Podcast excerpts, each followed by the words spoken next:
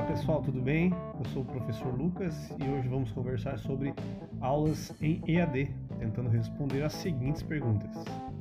Tem diferença entre se comunicar com o estudante na modalidade presencial e na modalidade EAD?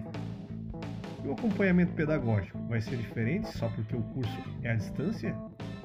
A resposta pode ser sim ou não. Sim, porque, entre outras coisas, na EAD ao uso intensivo das tecnologias para as interações com os estudantes. Mas também podemos responder não. O acompanhamento pedagógico na EAD não é diferente do presencial. O educador tem que conhecer e estar sempre próximo do aluno, usar estratégias de comunicação para interagir com ele, concorda? Mas para ficar totalmente em cima do muro, tem alguns aspectos que são diferentes.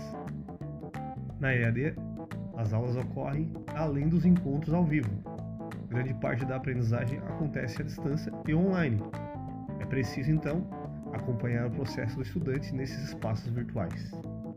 Por exemplo, no IFSC, usamos o Moodle como ambiente virtual.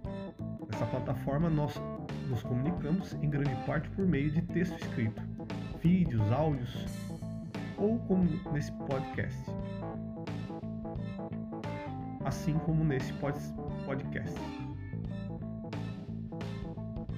Assim como nesse podcast.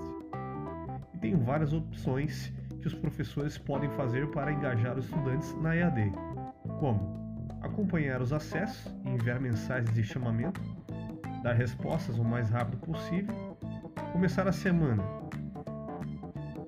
com dicas e truques para os alunos, fazer vídeos curtos com novidades, utilizar, quando possível, interagirem, utilizar fórum para criar um senso de comunidade